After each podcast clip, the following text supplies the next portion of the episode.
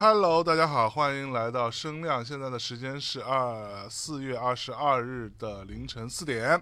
我们今天已经进行了很多场了哈，然后此刻我其实依然是没有很了解，呃，还在这里听这个现场的各位同学们的心态啊。他他们比我们奇怪，真的，我们是我觉得我起床来他们真的很奇怪，对他们真的很奇怪。对嗯，恭喜你，居然还有听众，空岛不空，这个有点啊，有点牛逼是吧？嗯好，呃，大家好，我是象征。那么另外两位呢，就是我们也是昨天刚刚见过，在上海见到的，呃，两位上海非常重要的播客的同仁们啊，樊一茹老师 Hello，大家好，我是锦湖端会议东亚观察局的主播樊一茹。以及关雅迪老师。大家好，我是开放对话的关雅迪。哎呀，今天咱们这个话题，在这个时候是不是有一点点过于的刺激啊？刺激！咱们这个话题的名字叫做“这个时候”，这时候简直不要太合适聊吓死人的话题嗯啊！也许跟灵异有关，嗯，也许跟生死有关，嗯啊，也许跟一些非常呃奇怪的、无法解说的、呃不由分说的故事有关。那所以从谁先开始啊？哎，哎，怎么刚才从那个呼噜声最响的人开始。哎呦，嚯！你哎，等等，你们俩是怎么回事？你们俩是我们俩住在中间，隔着两道房门，你还我都能听到他的呼噜声。哎呦，对这哦困死了。对对是不是啊对对那个先跟大家讲，对，醒个酒，先醒有一个酒。有一个灵灵异故事，就是我跟我我跟关老师不是那个做上海那个观影会《灌篮高手》，不是刚那个你不是也在吗？嗯，可说呢。大概哎，如果我没在，那是那是谁 其实我根本就没有在。对，其实现场的那个人？你也不用硬往灵异方向这个地方 Q 啊，我们只是预热阶段。嗯我就在算，就是我大概中间只睡了多少小时，我在想，啊对，吧？因为那天等于是我们是晚上十一点结束，是然后去吃了个宵夜，对吧？然后我们向真真是很早就离开了，对对吧？然后我跟关老师还差吃吃到一点多两点多，没有，我们吃到两点多了。两点多轿车站在路边已经两点对，多了。对你想，我然后我们六点六点二十的飞机吧，对对吧？六点二十，而且是浦东机场。浦东机场，一说到浦东机场，仿佛是那个客场一样那种感觉的。他的浦东机场，我从我们家打车过去两百八十块钱，哦，两百八，两百八，我的哦妈呀！那我算近，我一百八，我这叫妥妥的这个，我在回来的这个专车上，嗯，问司机说啊，我一会儿要去这个地儿，如果从这儿去浦东机场要多长时间？嗯司机说哦，这个你几点钟啊？我说凌晨四四点。我来接你吧。对，然后然后司机特别牛逼，说啊，差不多一个小时。我说四点啊，一个小时吧。他说啊，差不多，如果完全不堵车的情况下。对，那你差不多是从上海的西面往最东面吧。对，OK。绝了，真的。然后上海人民辛苦了。对啊，然后 那 的确是因为上海飞秦皇岛，我没想到那么少的航班，对，对吧？然后我就接着回忆，就是从那天开始，等于是什么那天不就昨天吗？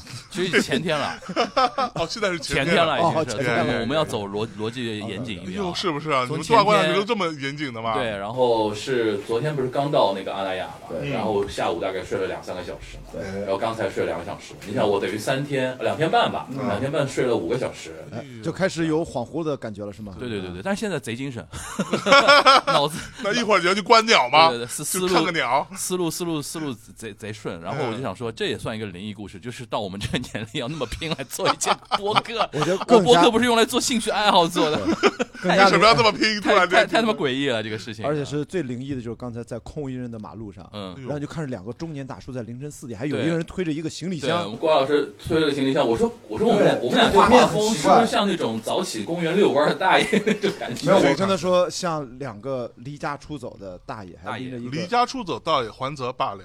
万一你的箱子里摆的是什么，就不是不好说了。是是有那么大有点有点刻意，有点 硬要 Q 灵异方向。其实咱们略显浮夸。其实咱们这一场其实有一点那个怎么说呢，就是命题作文，大命题作文，因为题目已经那个留好的，然后题目是我讲的。然后当时在那个 盘那个内容的时候，向真真说，哎，那个两位老师是不是可以那个凌晨再加一场？啊，那以我跟关老师的段位，让我们聊天是不成问题。然后说加加，你要聊什么聊呗，就来对吧？但然后今天仔细想想，好像关老师一直在这两天铺垫一个什么事儿呢？他就说，哎，你你们有鬼故事吗？我没有鬼故事啊，我阳的不得了。对，就阳阳气阳气过剩的一个人，是对吧？是？然后然后还一直在你有我两个阳刚，呃，我是是是是，差不多差不多你。们两个男人比我跟你讲，谁比谁更阳论阳刚之气这一块子的，嗯，我跟关老师应该是旗鼓相当一个 level 啊，一个 level 啊，怎怎么说？怎么说并列第一。怎么？说？怎么说？主要是衬托你可能没有那么阳刚。阳刚不起来了，阳刚不起来。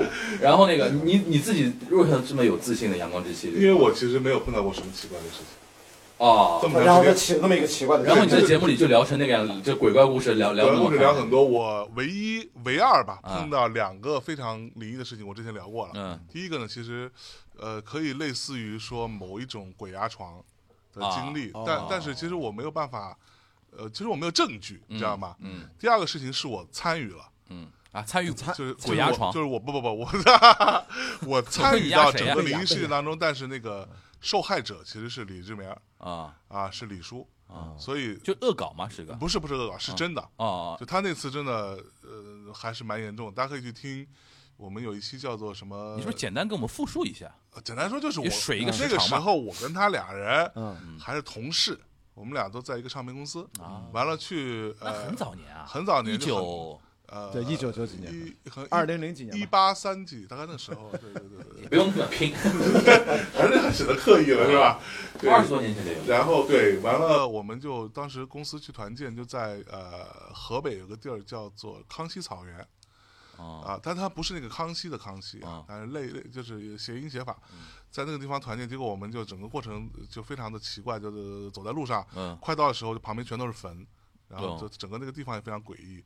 然后其实李志明李叔是有比较明确的撞到东西的，哦，然后导致的结果就是他，嗯、在回来之后就生了一场大病，嗯呃，大概可能休了呃发高烧啊，休了得有一个礼拜的样子。然后我就是会觉得有点不舒服，因为我跟他是当时就同屋嘛，就跟你们俩，但是我们俩不一样，我们俩是就只有就一间屋子，所以是那种非常老式的，像那种叫呃怎么说呢？那个叫嗯哎宾馆嗯，或者说招待所，招待所招待所那样，就就两就两个单人床，中间一个小床头柜，就那么个地儿。所以我是有关，就就全程有参与到这个事情当中。啊，对，但是我其实没有什么感觉。其实算目睹吧，算全程目睹，算不叫参与。你刚才说参与，我总以为说你们有点策划的性质在里面，哎，就是非策划，但是你这么这么恨李叔吗？你全程目睹了李叔被 被撞到的被撞到的这个过程那从他的角度，他是怎么讲述这个他的感受的？他其实没有什么，他他其实没有什么感觉，他只是觉得好累。然后第二天早上起来之后，整个脸色铁青，天哪！然后就所有人都觉得我操，你这个人怎么回事？你的脸怎么变这样子了？然后他没有什么感觉，就觉得好累。嗯然后我们俩都认为自己我们俩是睡着了，但是旁边的隔壁的也都是我们同事嘛，嗯啊，那个地方说白了就是那个隔音也非常不好，嗯。所所有人都都说我们这个屋子就是疯狂的大声的尖叫，砸砸墙。搬桌子、弄床，对吧？大概就是这么这么这一套，想说隔壁两个男人好激烈的，真的是 爱的深沉。没有，哎呀，那个年代，哎呀，怎么说呢？嗯，刚才走床都要塌了。走走的前卫这一块子啊，真的是啊，所以大概就是这样一个过程。啊，这是你感受到最接近最接近的。那就他你自己被鬼压床，就我自己那次其实相对来说简单，就是我当时带着苏打绿，呃，去在北京跟上海两个地方做完演唱会，那是他们在内地第一次进体育馆演唱会，哦，那是一九呃，一八，对，那是二零零二二零一零年，大概那时候，我有点记不清了，大概那时候。然后，呃，做完这个之后，我们因为就很很累嘛，嗯。然后我们就紧接着从上海就直接飞长沙，去参加快乐大本营。哦，然后，因为当时湘西。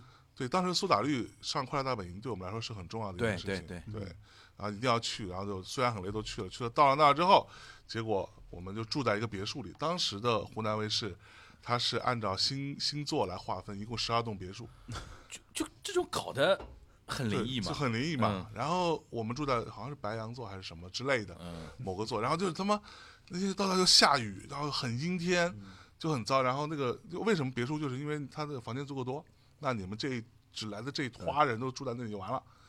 然后我进去之后就在等着准备要出去吃晚餐嗯之前，在我在我的房间里小憩一下，就感受到被压，然后我就完全动不了，那是我人生第一次这种那。是你是睡躺着吗？我我我我还没有睡着，就半梦半醒也没有半，就我就躺一会儿，啊？因为我们当时说可能就四三四十分钟就就出出门吃东西了。然后我想说长沙那么好吃，对吧？那个这肯定得闭目。养神一下对，也没闭目，甚至啊！就刚躺下，啪一下就觉得自己不行了。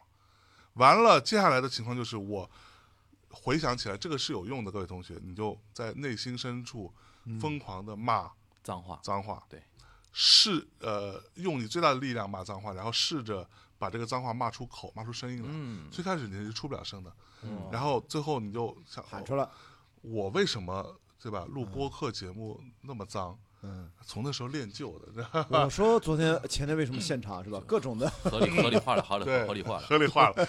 人都需要需要一些基本的逻辑自洽嘛，对吧？然然后完了，接下来就是我这终于可以稍微骂骂出一些话的时候，我脖子还不太疼痛，我稍微用眼睛瞟到我的侧面左侧，嗯。窗外，嗯。这个地方有个窗户，嗯。在窗外有一个人站在那里，嗯。这个人就站在我的鞋子上，嗯。就他嗯，鞋子在外面对吧，鞋不鞋子就放在嗯。床床床边嘛，对对是床边什么就是窗外，其实没多大。对。然后他就面背对着我，嗯。站在我的鞋子上，然后看着外面。嗯。这个人是一个大概四十岁左右的中年人男的，的一个男一个男的，然后因为他只有背影嘛，嗯我能他从他的那个整个穿着那个神态，他有有有点驼背。嗯。呃，我大概能判断可能是一个四十岁左右的中年男人。表情看得见吗？因为他背对我根本看不见，哦而且是有一点点雾雾的感觉。OK OK，有一点有点灰蒙蒙的感觉。然后他身上穿着那种呃像是劳动的服装，然后但是那种棉服，嗯，就是又保暖又有像像村干部像呃工像工厂发的那种那种感觉，你知道吧？就是那么一个，然后我一下子啊挣脱出来之后，一再一看就没有了，然后哦我吓得夺门而出，嗯去敲我旁边的门，我旁边的门是苏打绿的团长阿福嗯，住的，然后他就把我收留下来，然后安抚我一下，然后然后说象征你也不用这样刻意啊。对，真的是怎样啦？什么鬼压不过床？不过我们台湾同胞是很相信的，非常肯定相信，非常相信。这这事情其实很简单，就是因为呃，我们我们这个行业啊，嗯就是呃娱乐啊、音乐啊什么这些，要拜，拜，很容易碰到这种事情。对，要拜拜，对，一定要拜拜。为什么很容易碰到？这个我后来听一个大师说的，就是呃，小伙伴们，就是我们阳间的小伙伴们，嗯嗯，很喜欢看大家演戏，嗯很喜欢看大家来拍拍东西啊嗯什么的嗯，对吧？排戏啊，嗯，觉得很有趣。好朋友们也是一也样喜欢看，也喜欢看，喜欢热闹，对，哦那这他们这帮人在干嘛？而且尤其是我们这些人呢，又是所谓就是敏经感体质经经常会去到一些奇怪的地方，啊，没有什么人的地方啊，嗯对吧？你拍出来好像还比较漂亮，对吧？比较有趣，所以就容易碰到。嗯再加上我们这些人在呃比较传统的说法里，你都是捞偏门的嘛，嗯，对你都走的不是正财，嗯，娱乐这个对吧？娱乐是正财，这娱乐是正是吧？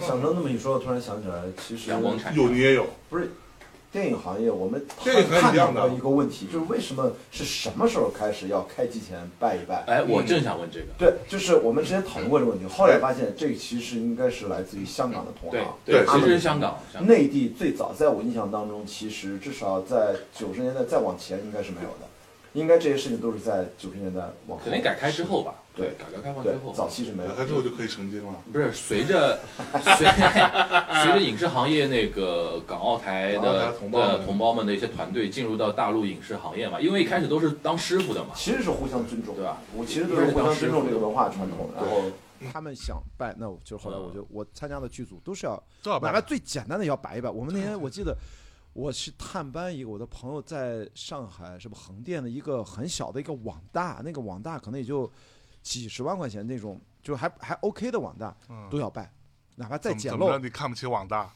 我就就从制作费，因为至少我们学生作业没有拜过，嗯在我们学生时代拍学生作业是没有人拜哦，的，是吗？嗯没有。呃，所以不会出事嘛？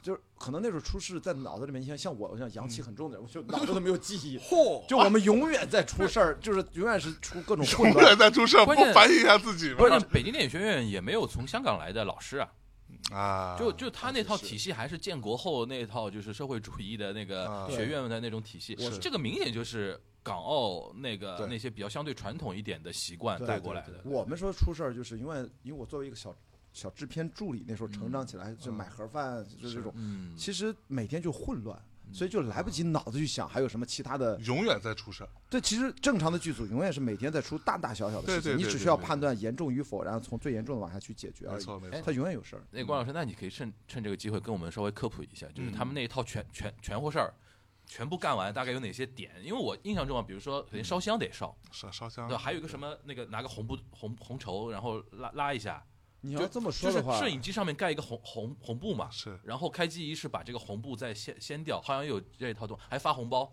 因为我自己参与的项目里面，其实我都不管具体的筹备，因为基本上你不是制片管钱的吗？因为我到那个时候，基本上到组里面，我已经不是从小哦不是制片主任具体管那么细了就。不是执行执不是执行对，一套因为到啊执行层面，就等有这个规矩的时候。但是有一个跟这嗯个类似，我觉得跟大家分享一下。它这个是我在登山的时候嗯啊，一会儿跟后面那个故事是相关的，就是嗯我们在登山，在特别是在尼泊尔、在西藏都是这样，登高海拔雪山都要叫弥桑，嗯，都是要做这个祷告，也是会有人来敬念一念畏山神哎那种的。拿着大米去哦撒一撒。我们去登阿曼达布拉那次，还有专门去找喇嘛，在去真的 EBC 什么是的路上。阿曼达布拉布拉布拉布拉？就是一个山阿。姆代布拉姆就是一个在 EBC 去往珠峰南坡大本营路上的一座七千米的技术性山峰。啊你能够要看到珠峰之前，先看到叫阿阿阿姆的珍珠项链，就妈妈的珍珠项链叫阿玛德布拉姆。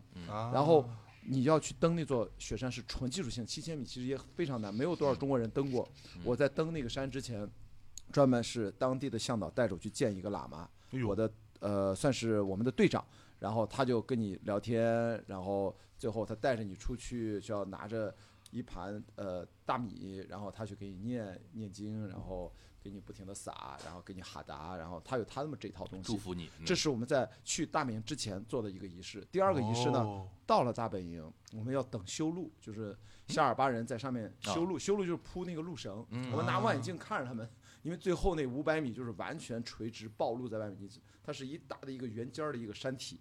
然后我在大本营五千米就那么拿望远镜能看着他们在那修，但等了一个月，光修路等了一个月，他们内部有争议。夏夏尔巴人真的是很厉害的吧？这是他们是真的很厉害，等一个月，所以就坐在那儿每天等着就晒太阳，就为了把那个路等他们修完，因为他们内部修完你没法矛盾，对吧？因为那个山呢，哦商业化路线，大家都知道，我们这种商业的顾客啊，我不是西呃阿尔卑斯市，嗯喜马拉雅是上去是把路绳都铺好了之后，嗯大家挂着安全锁，一点一点把自己拉上去、爬上去，所以那个路绳需要不同的登山公司的夏尔巴协作，每个人修一段。哦如果这样的话，就是大家共享这个商业路线，一起收我们这样的人的钱。嗯但那次是因为夏尔巴没有协商清楚，耽误了一些时间。嚯那我们没有办法，我们只能等你们协商清楚了。我们是客户嘛。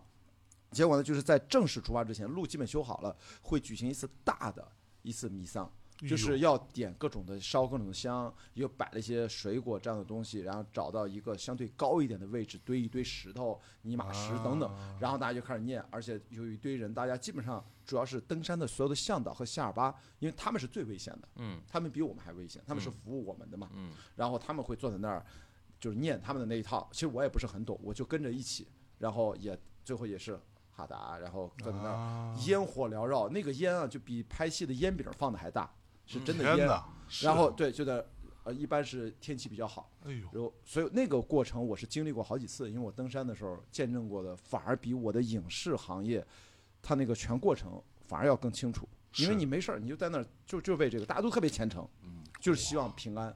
我们他们那个意思就是说，弥桑是要跟当地的山神拜一拜，说我们很尊敬你，我们来了，嗯然后我们下山，我们回家，啊，很朴素的想法，千万给大家就是千万说一下，我在登山领域里面是不存在征服这两个字的，千万不要乱用说啊，终于我征服了这座山，没有没有，登山的人从来？从来不会有人这么讲。没有人能够征服大自然，这就是大家的误会。只有不去大自然去做登山、去探险的人，才会说“我征服了啥啥啥”。从来征服这两个字，在我们的极限耐力运动当中是不存在哈，是非常低调的，从大自然的路上经过而已。是一种敬畏的。对啊，哦，这我没想到。那那些什么什么什么户外的什么广告不都是什么征服啊？所以他们都是不户外的人做的广告，哦做给那些不户外的哦，用户看。广告你还信？广告，那你是吧？啊，所以说有道理，就是所谓的户外 wanna be，其实想成为户外的人，对，就像你戴这个手 没有，没有这个这个逻辑我讲过，对对 就是对，一个给那些意思吧。心怀着要去户外的人，然后他反而通过就像我曾经的爆言说，在城市里面非要开 SUV 的人，意意思是一样的，嗯嗯对吧？但是他是卖的最好的。对，卖的最好的就是哎呀，就是被阉割的男性的所谓的荷尔蒙这种奇怪的心理。而且，嗯，好吧，那就是我说的，怎么着吧？那个说到夏尔巴，我提提个点挺好玩的。那个早年啊，现在这个公司应该不在了。呃，上海有一个老外成立的一个外卖服务公司，就叫夏尔巴。哦，因为夏尔巴是个向导民族嘛，对，然后他老那个老外，因为上海虹桥地区那边不是古北那边很多老外住在那边嘛，啊，然后有一个老外在上海创业，搞了一个公司，针对老外群体的外卖餐食的服务，然后他就叫 Sharpa。是啊，然后我以前我早年还在上海街头看过那种快快递的那种送外卖的那种车哦，我一开始不知道他是那个英文写那个夏尔巴，嗯我不知道什么意思。后来一查是哦，我说哦，这他这个名字起的还挺妙的，就是一个向导民族哎，然后他起的这个东西。所以刚才那个关老师说到夏尔巴这，勾起我这点这点的陈凡。我我这辈子就是按今天这个主题，就最灵异的事件就是跟夏尔巴发生的，哎呦，来就是就是这次登山，嗯，我们居然发生了让大家连你们听上去都觉得不可能、不该发生的最基础的错误是什么呢？嗯。我作为一个商业客户，我有一个队长，我就不说他名字了，国内其实蛮有名的，这次他也是犯了很大的错误。他叫樊玉茹，他叫樊玉茹，樊叔啊樊叔啊啊，樊叔然后呢，跟另外一位夏尔巴，我的贴身向导，我们三个人组成了一个史上最小规模的商业登山队。有队长，有贴身的夏尔巴，有客户我们仨要去速度快速攀登这座七千米的技术性山峰，嗯等于两个人服务我一个人，我比较俗啊，这多少钱啊？需要差一句，几万块我忘了，我我一直想问，我就觉得我们是不是太有点俗了，俗气了上海人文，上海人文几。万块我是忘了，就是我付的钱稍微多一点，毕竟是二对一嘛，就是啊我其小班小班化，我只背一个很轻的一个登山包，嗯里面只是我紧急的一些装备。结果我们犯了一个什么错误呢？我们没有人带吃的，还能这样？这就是铺垫了未来所有的危机。嗯就是这个很怪异啊。他以为他带了，他以为他带了，我以为他们俩带了，哦，结果没有人带。然后只有我兜里面，我的冲锋衣里面塞了六根水状的能量胶。我是能量胶是什么鬼？能量胶叫就是蛋白棒叫 gel gel，它有很多种，一种是叫果冻一样的那种的状态，嗯像泥一样的状态，还有一种我带那些是水状的等渗胶，水状沉一点，但是它喝了马上能消化，等肾嘛。啊，所以呢，我准备这六根能量胶是一直冲顶的时候顶上去，就是为了冲刺的时候用的，是是是，它不是食品啊。对，所以我们就这么出发了，没有人知道，水也没带，所以我们的大本营是五千米，我们到了五千五百米，一般来说，像你们这样三个嗯人去登那个，如果正常情况下准备食物，应该准备多少量呢？这是一个三天到三天半，对于正常人啊，三天哦到三天半的一个登山过程。那那那这个事情我就懂了。嗯你想啊，如果这么长时间，嗯你食物量应该很多，嗯，你没有背着那么大一个东西，就不合理嘛，对吧？？因为你一般来说在山上是要过一夜的，对，结果我们呢从大本营出发五千米，一般 C 一在五千五，就是在悬崖当中临时搭的帐篷，我们在那儿最后一次休整，从五千五要直接不间断 C 二 C 三都不停，直接冲顶再下来，最高海拔是六千八百一十三，等于从五千五要垂直爬升一千三百米，是然后再下来。我们在 C 一的时候，最后吃了顿简单的叫干燥米饭，嗯，那是最后一次。吃饭，然后我们就出出发了。我们在那儿犯的错误，没你们在有带东西。你你们在什么呃时间节点发觉了这个错误？我们快到山顶了才发现，那危险吧？那危险程度就是我们我们这是一个非常非常基础糟糕性的错误，到后来导致一系列的问题，差点我没下来。就是就是我基本上就没下来有百分之五十的概率我是不应该此刻在这儿，就没下来是那个没下来的意思，就我下不来了。哦，就是，但是我之所以能下来，就是我居然是很神奇的，靠着自己的，我不知道是意志还是最后的求生能力，最后强行的一个人下来了。这个等就是等等等，所以你是把他们俩吃了是吗？一个人下来，这就是另外一个故事了。我那我就不可能，更不可能坐在这儿。那我们是我们俩是不是先撤一下？我跟你说，白肉比较好吃，你不觉得你的肉比他多很多吗但？我我南方人嫩一点油有点大，有点大，南方人嫩一点，南方有人嫩一点。有有有有，然后呢，我们是在什么时候？就距离冲顶真的还有大概五六百米的时候，嗯我们中间可以在旁边临时休息下，说找东西吃。哎，那时候突然发现，在你那儿，在你那儿，说没有啊，我说我只有能量胶，三个人大眼瞪小眼儿，咱完了们仨什么都没背，然后咱就上来了，咱在这干嘛呢？然后这时候大家就要做出一个决定，你们是继续冲刺还是撤回去？还是撤回去？后来其实那时候我已经很饿了，但我觉得我还有六根能量胶，啊我知道他们俩能力非常强，夏尔巴和国内知名的登山领队，其实体能肯定最弱的是我，嗯但最后没想到我们三个人是旗鼓相当，嗯，就是因为我毕竟超马越跑积累快十年或七八年了那个时候，是然后夏尔巴都没想到说雅迪你可以，嗯。这个他他一直没想到，他叫 Sona，这个夏尔巴名字叫 Sona，声呐，对，类似于这种。然后最后我们我说咱就上，好，我们就上。上去之后到了山顶，一切都顺利。太。肥了，累累计爬升十五个小时不间断，终于登顶，累计爬升十五个小时，他是非常让你走十五小时你都走不下来，我们在山上挂了十五个小时。关键是饿着。啊，饿着。对，让你饿十五小时你都你都你都受不了，嗯，对，到了山顶上，在沿路的时候，然后上了几个一个西班牙的女，孩意大利的一个呃老外的登山家，因为我们是一根线上去，我们是嗯比较早的。什么叫一根绳上的蚂蚱？对，这个上，然后上去之后，我就问他说：“I'm hungry，说你有没有吃的？”嗯，那个女的也很莫名其妙，说你到山顶上了，给我要吃的。嗯我们的登山向导在煮水，拿雪把这个水煮热，给我们喝点水。我们要准备下山了，嗯然后我还拍照啊，正常的打卡的那些行为，然后给我两块儿。商业了，对，我就其实也没有，就是拍个照，这，因为你要不拍照的话，不给你登山证啊，你得证明哦你，它上面有一个大概的一个经旗经幡。因为你一看这个就知道你那是真的打卡。对，真的打卡，不然的话就没有证据的。那需要发小红书吗？没有，给了我两块巧克力。这是我全程其实从五千五离开之后，十五个小时之内，第一个十五小时之内就是吃了意大利女生给你两块巧克力，对，她就两块这个巧克力是不是费列罗的 Roche？她这这么好的植入，就都白给了吗？真的是，所以说到那个时候还没有出现危机，真正的危机，大家永远记住一句话：登山容易下山下山难，是哎，对，所有的问题就在下山的时候出现了，嚯，因为大家都饿了。三个人我们下山都蛮快的，在最难的时候，其实大家绑着提着绳，慢慢的拿着八字环往下滑。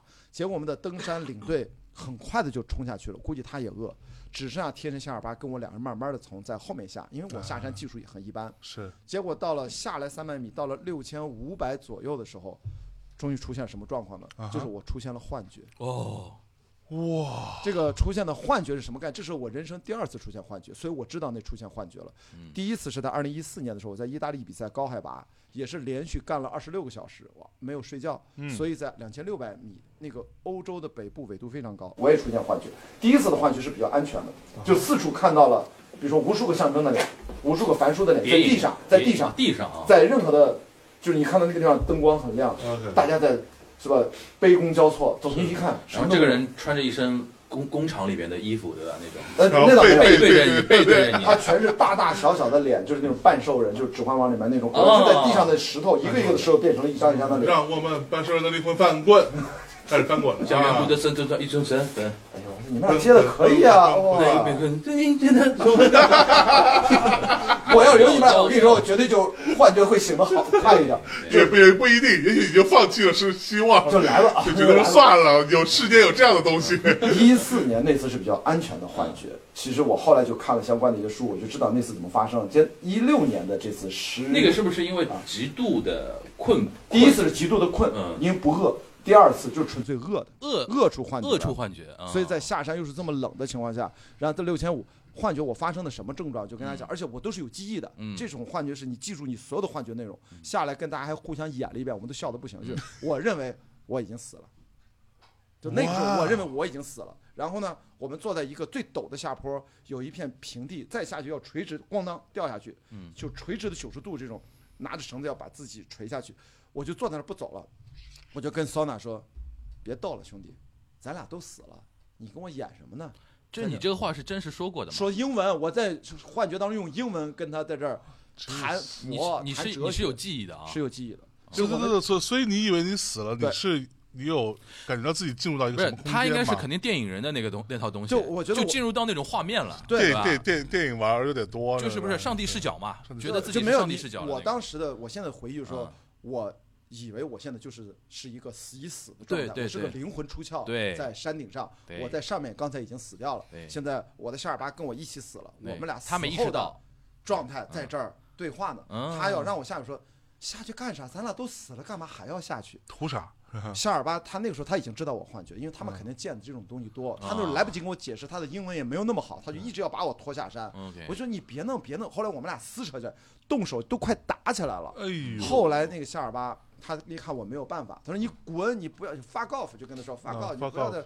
我说我要在这欣赏美景，这是最美的时候，因为那个时候太阳落山，马上太阳就落下去，那个时候我们能看到珠穆朗玛峰所有的落子，所有的都在我们面前，巨美无比。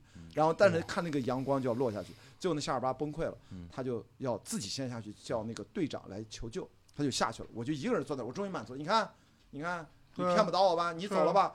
就我就看着他下去了。下去之后，我想你肯定会摔死的，就再死一次，你会再回来找我的。结果呢，他没回来找，他就真的下去了。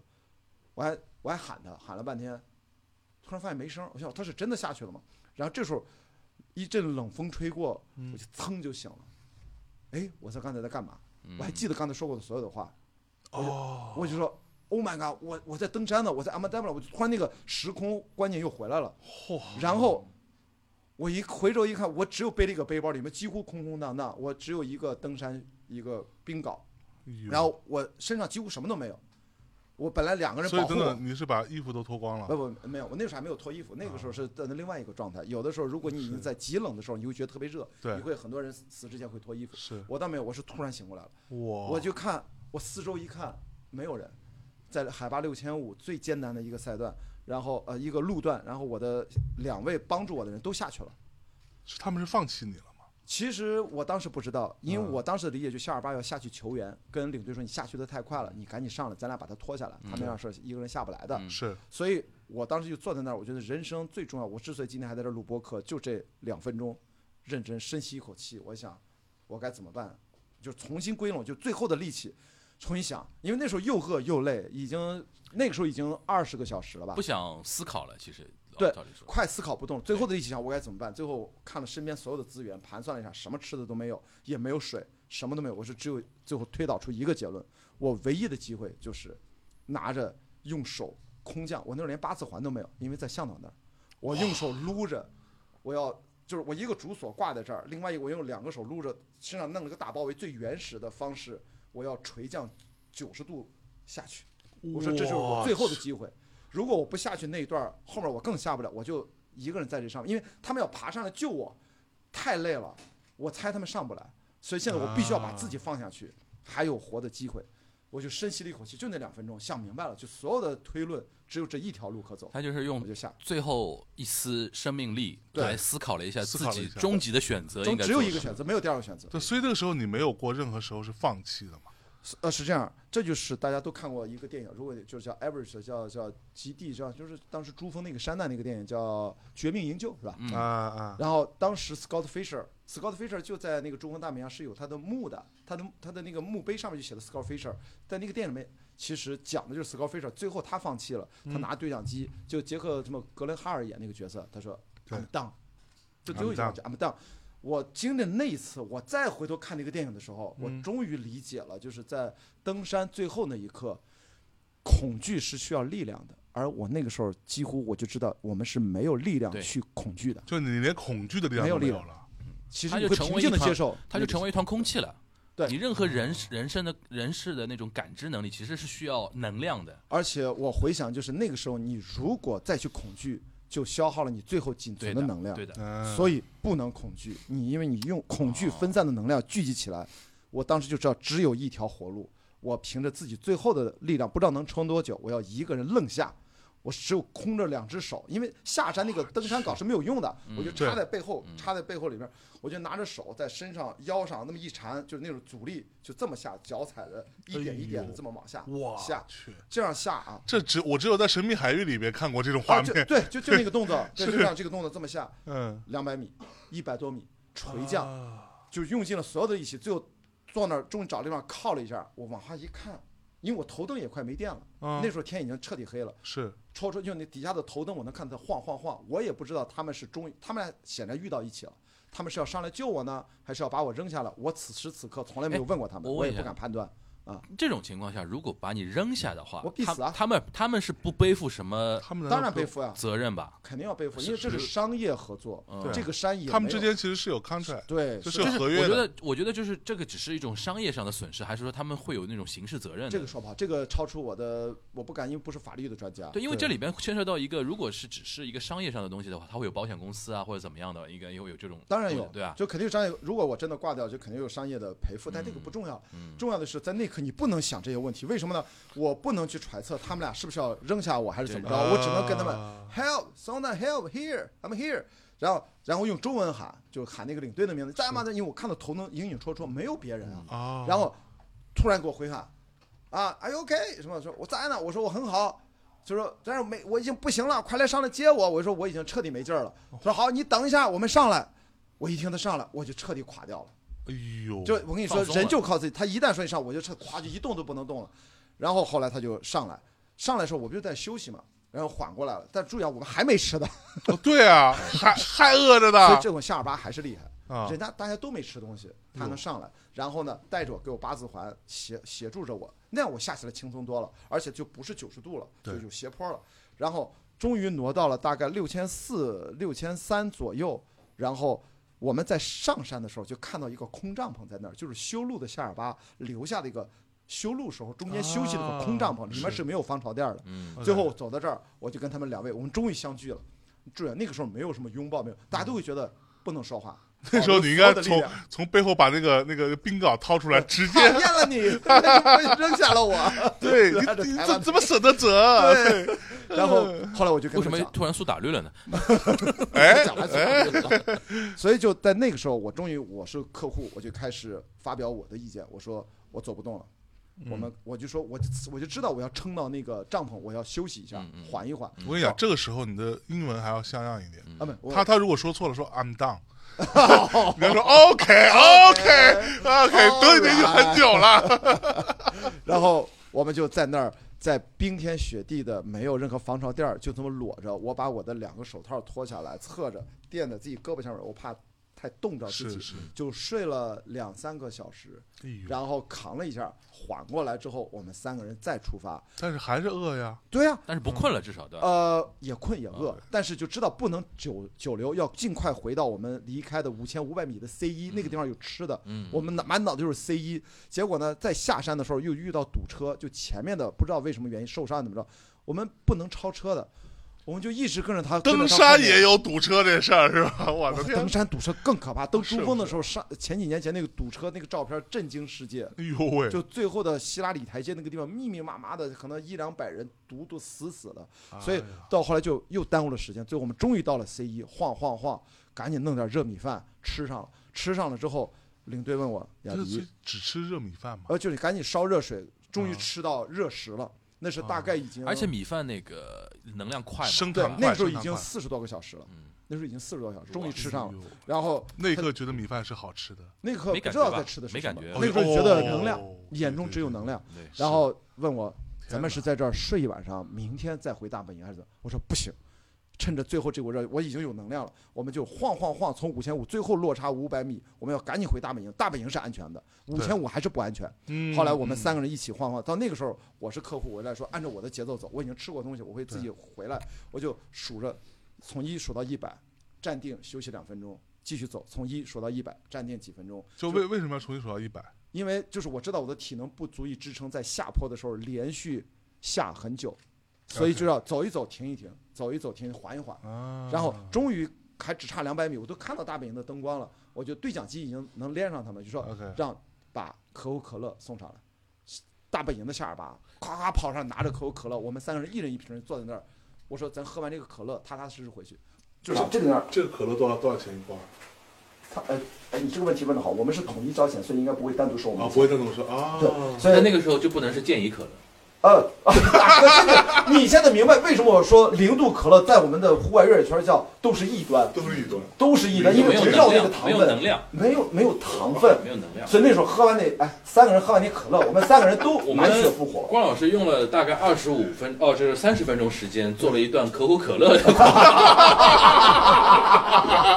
这段得卖钱吧？我觉对，得该卖得卖的，我觉得他说的这个可口可乐四个字出来，其实我觉得如果全程听完的人，对，这时候听到这儿落点会真的对可口可乐留下一个非常牛而且这个时候个印象。你你难道不应该立刻去冰箱里拿一个纯糖的可口可乐来一发，就对吧？那个声音，然后我们三个人就满血复活。哎，我们跟那个百事可乐打下招呼，这一段我们可以口播可以替换我们可以换，可以换，就是。如果如果如果那个百事出更多钱的话，刚才我们那个们开始一个关关老师那小小的竞拍，啊对对吧？崂山可乐也可以啊，我的家 崂山可乐。对对对对，开放给所有的那个含糖饮料品牌。这这一段，如果大家谁出钱高的话，我们可以把这一段让拍卖关老师事后再补录一段，那四个字填进去。呀，我天哪，这该死的上海人的经常头脑呀！哎呀，我给深夜谈谈团队赚那个干 好吧商单啊。结局就是什么呢？因为很感。动啊，那那个四个字，其实我当时觉得那四个字很是的感动。对，我那个时候就我们三人就像活过来一样，然后蹦蹦跳跳的就回到了大本营，其实劫后余生。我们就三个人坐下来复盘，其实主要跟我的领队复盘，说咱怎么可能犯这种错误？但是我们居然完成了一个把人家三天半才能爬完那座山。我们从大本营出发回来，你知道一共多长时间？我这么缓慢的缓慢四，十多个小时吗，不到五十个小时，几乎这就是夏尔巴的速度了。就是，当然比夏尔巴肯定慢很多，但是是夏尔巴都没想到我的体能是这样的，嗯就是还好，这就是耐力被逼极限运动员被逼急的情况下，嗯就撑下来了，就没吃东西，就吃了碗米饭嘛。出发前 C 一吃了一碗米饭，回到扛到 C 一吃了碗米饭，然后我们就复盘说以后这个人生的教训啊，最后啊嗯我们要 take away 了啊，就人生教训什么，就人在户外的时候，其实普遍的所有的生活里面，不要相信任何人，你要靠自己，嗯，不要把你特别是生死与共的最重要的基本的生存的机会，你可以把这个东西延展成任何的概念，你要优啊先最能依赖的就是自己。是。你不要把你生存的所有的条件交付到别人手上，嗯。所有的最紧急的救生装备都要背在自己的背包里面。他爱背不背，你要永远出门背自己的。嗯所以这种观念，这一次二零一六年的年底，深刻的影响到我所有的生存逻辑，一直到二零二三年，我能活着在这儿录播客，这是对我是很大很大的一个。我是没有想到，我我四点之前我是没有想到这一段能如此之励志和正能量。我完全没想到，我本来以为我们这个标题都能聊成这个样子，我的妈呀！的鼓掌！鼓掌鼓掌！学习了学习了学习了！哇天哪！所以你现在至少理解，你你走了。对，昨天他走进李叔在的时候，我说嘛，咱俩要聊这个故事。李叔就特别奇怪的说：“你让关雅迪聊这个项目，他要遇到了鬼，他肯定要跟鬼交个朋友。” 我想说，哎，鬼，你算来，你是怎么成为鬼的？你是一定有了冤屈才对没关系当鬼的。Talk to me，不过我妈的八嘎！不不过，我觉得这段讲述，其实如果真的认真听的话，其实让大家抱了有一种更敬畏的心情去面对登山这个事情，是不是啊？千万不要，因为我其实就突然之间开始上升了对，呢。他中间说的很多事情，其实我觉得是一个你要登山之前做的储备知识啊，哎甚至心态的那种准备，不能随随便便就上去。那可是说呢，还有还有一个就是你花钱发花了花很多钱，花线你看福建口音啊口音不行了。夏尔巴真的关键是他是救你的，就是 Q 你说那个 Sharpa，他真的就是哎他明明可以就是。道义上，他当然应该上来救我，但他如果他也很累了怎么办？嗯如果找那个夏尔巴不是真的啊，注意，不是所有尼泊尔人都是夏尔巴，夏尔巴是其中的一个族群，只有夏不是所有的尼泊尔尼泊尔人都能上八千米的，夏尔巴可以是因为他们的血液的血氧含量、最大摄氧量、啊，真的是有那种基因不一样，基因不一样，完全不一样。就我们是顶尖运动员最大摄氧量大概就是到呃，就是顶尖的就是阿姆斯特朗。Kilian Jornet 就是不管是自行车运动员铁三、自行车运动员还是我们的超马越野跑，他们都到九十吧，一般人多少？四十多、五十多。哦，我不知道我我能不能到六十，我几乎可能都不一定能到六十，差的差的巨大。所以感谢夏尔巴，嗯我这条命算是在我们的错误之上还是弥补回来了，嗯，就是愣扛回来。在在在那个就是那一刻，你你有没有那种脑子里面过电影啊什么的？有就是我刚才回顾自己的人生嘛就。特别快，就是唰唰唰唰，就当我意识到我可能下不去的时候，就是在几秒钟之内吧，你人生当中最重要的画面，我当时就知道完了，走马灯，因为我看了太多电影，走马灯都知道我一旦产生这种感觉，就意味着我离死亡很近了。在在这个时候，你脑子里不应该出现电影。说明最早发明那个临死之前会走马灯的那种那个视这个是有科听语言、视学实验的这听语言的这这个是非常就科学，就那帮人是真的是有这种体验过的。濒死体验嘛，濒死体验是是这个是有非常多的科学的研究论证，嗯，对在死亡之前你看到的东西，嗯这个这个还是有科学的行。那我的算个一嘛故我的故事在这段故事之后就显得非常廉价和不值钱。那也得讲呀。那我想听听，其实得有多廉价？早知道应该勾着那个象征的讲的，因为我有过一次是差不多我还有一个，啊。哎，先让我这个说，因为我觉得跟你这个很很像的一个点，我操，我都快到点了，哇！没关系也也也是也是个那个鬼压床，啊，跟你说的那个就是在湖南卫视的那个是几乎很像的一个点。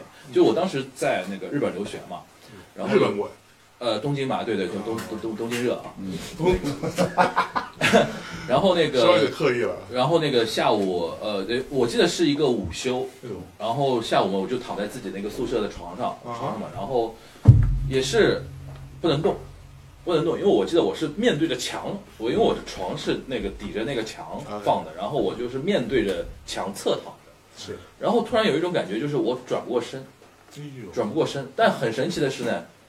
就像刚才那个象征讲的，我的视线是自由的，对。很奇怪。其实你面对着墙，但是我是能感受到那个那一方那边的那个情况。这么狠，我我我也没有到这个程度，对，后来我反省，后来我反省，其实是半梦半醒间，我其实进入了一种那个梦境里边的那种视线。然后心之间，我们越过时空相见。好吧，这些现现场没有人听过，你知道吗？只有咱们仨吧 对，。这谭咏麟没有人听过。我 都不好意思承认这件事情啊。然后呢，就是因为我那个房间是单人间的一个宿舍，很小，然后我床这边就是呃，就是直接能看到大门口，我大门口跟我的房间之间是有一条走廊，上面放着充气娃娃，然后然后门那边抵着大门嘛，嗯然后我能感受到那个视线。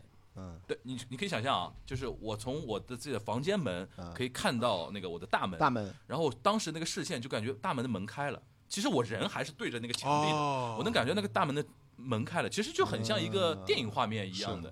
然后我先看到看到了不可能看到的画面，对吧所以？所以你能看到自己吗？不是我就是一个主体的一个视角，啊它是主观视角我不是飞到那个不是飞在天上看到的，啊就是 OK 我就是一个主体视角。还没出。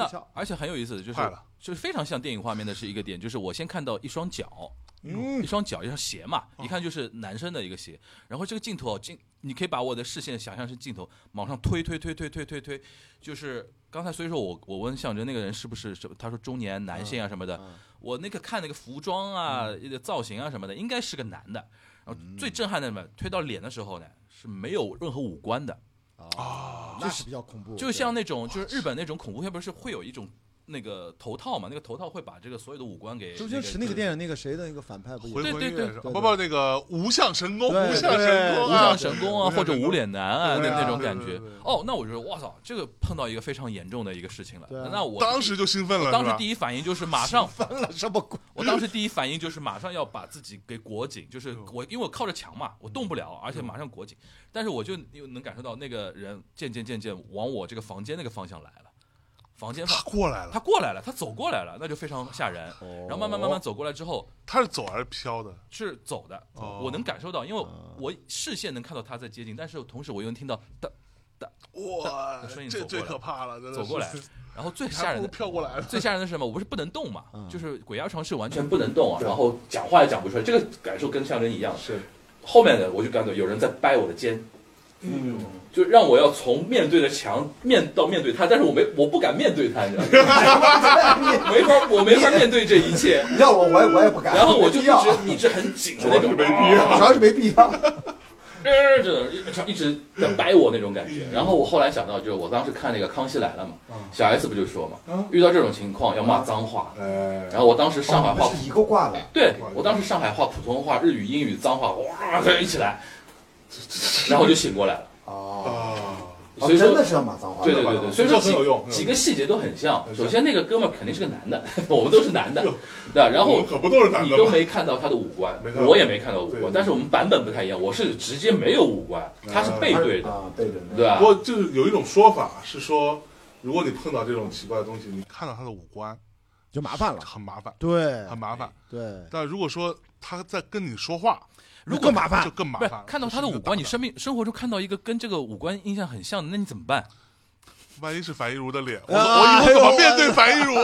万一是象征，没有，我我觉得他只可能看到李叔啊，别人是没有机会的啊，都得排队去抽签的，不可能。反正这个体验我是跟象征很那么具体啊对，非常非常具体，而且我跟你讲，就是真的，你会我因为我碰到嗯过，就我周围有很多人都有遇到过类似的状况哎，但有一个科学解释啊，嗯就说这种情况是往往是一个人很劳累的时候，是很累的时候，对，然后你半梦半醒间，其实是一种梦，呃，就身体状态的对。这种疲劳跟就说白了就是的那种。你的身体没醒，嗯对。但你的大脑醒了。大脑醒了，然后呢，你的大脑用一种比较合理的方式在解释这一切。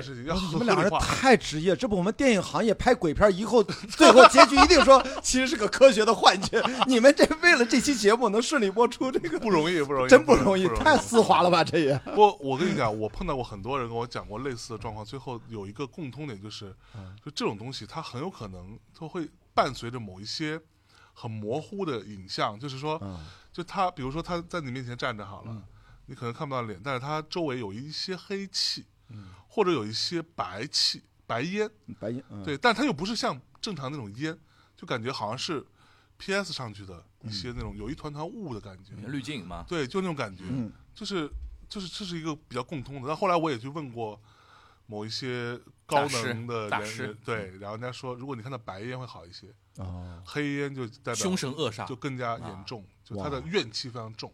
嗯，我我我不是说我幸运还是幸福，就是我真的对这方面就极就我特别就隔离这些东西、啊。不是你看主要是你是是什么鬼见愁，谁是没鬼没事找你干嘛？我觉得我上辈子有可能是钟馗类似的，我真的。我我觉得很有可能是一种，就我如果再把它合理化一点，就是虽然刚才那个关老师提到的，就是呃刚才那个登山过程的那种经历嘛幻觉啊，它其实更多的是一种肉体上的那种疲劳吧，啊，肉体的那种折磨。呃，其实，在极限耐力运动，其实肉身和精神它其实还蛮统一的。我的意思就是说，在这个部分，但这个过程中你应该不需要操心什么事儿，呃，它是一个耐力极限运动当中是是呃，如果你要操心的话，实际上我们是多线程，同时要并发所有的可能性，嗯然后你要非常专注。对，我的意思就是说，其实没什么太我其他可操心的。们我们都市里边的人啊，肯定肉体上的那种操劳的程度，肯定跟关老师那个说的那个没法比。对。但是有的时候，你比如说刚才像人说他带艺人啊，或者什么的，或者平时我在留学啊什么的，根本就大概有三五天没怎么好好睡觉，就是精神疲惫，对，过于疲惫。对精神疲惫，而且我们很多那种杂，就是多种那种乱七八糟的事儿砸到你的话，你会有一种就是怎么说呢？心累的那种感觉。是的，但但爬山，我觉得有一种就是到那个境界啊，你是没有空去理睬人世间的任何烦心的没有对，完全没有，就一个任务就一件事就一件任务，我任何的的脑力、心力的那个体力的服务，就为这一件事儿。是的。所以说，它可能相对于我们那种状况更更单纯。好很多。对，所以我从本质上来说，这是为什么我超马越野之后，我就一三年就辞职了，就是我发现日常生活当中的这样的事情，它对人是一种巨大的损耗嗯，和磨损。对，而且我需要花更多的力气去自我修复。所以说，真正的运动或者做自己喜欢的事情，它能自我修复的更快、更自然，而且我没有那种被损耗的感觉。嗯，哎所以这个是我就很正常的沿着自己内心的身体的反应做出了选择哎，一直到现在。这么一说呢，其实更应该推荐大家多去运动啊或者多尝，甚至尝试有的时候尝试一点点超越自己极限的一些运动，因为那种体验你体验过了之后啊，人世间的很多烦恼的事情，你都会觉得说干嘛呢？哎，是不是你现在能理解了一点点？我老跟你说，我说我心里没事儿，没反正对对吧？因为我我跟我跟关老师，其实我们认识也就半有不到半年不到半年时间，就发现他真的心里没事儿。在他身上我学到很多点。后来我一归结啊，就是极限运动对一个人的一个改造的一个程度是非常大的。就是我们平时啊，就是我们两个人啊，还属于那种一看就是运动不多，然后烦心这还不事不少，看吗？这个烦心事不少。这 这已经不能是运动不多了，对，我觉得我们应该向他学习一个地方，就是说运动首先对我们健康有好处的同时，对我们身心的那种解放。因为它其实解放的一点就是让你看透这不重要，哎平时在烦的一些事情就是不重要。他不会把你怎么着的，对对对对，就是天也不会塌我们。这一趴他妈太正能，太励志了太正能量了，我是，妈呀！我觉得到这个部分，我都那个我都我都已经不好意思。各位，咱们那个五点到了之后，因为五点一刻日出啊，咱们一起相约看日出。强行收尾是吧？不过说实话，就是因为刚才我们在录之前，我们呃嗯今天晚上认识的一个小伙伴，嗯，呃一个姑娘给我发了一个整个她的一个灵异的过程，嗯哇她有很多从小的一个经历，非常牛逼。但是我觉得我们今天就不要讲时间所限时间所限，今天不要讲了。之后我们另起一行吧下次再来说。嗯，但那个也非常精彩。那今天我们从四点到五点的这一趴，关雅迪老师跟樊一茹老师，我们和我，我们仨人聊的这个部分，嗯，非常精彩非常精彩。啊！我觉得主要是，关老师的部分非常精彩，对，太牛太牛了，关老师那不是灵异，我是真的。对 话太密了，话太密鬼见愁，鬼见愁，鬼见愁，鬼。见愁。播客夏尔巴，我是我对对对，哎哎哎，That's good，哇，送给你，又送给你了一个名字。那就这么着吧，感谢大家收听，我们跟大家说再见，下一盘再见，拜拜拜拜。行行行。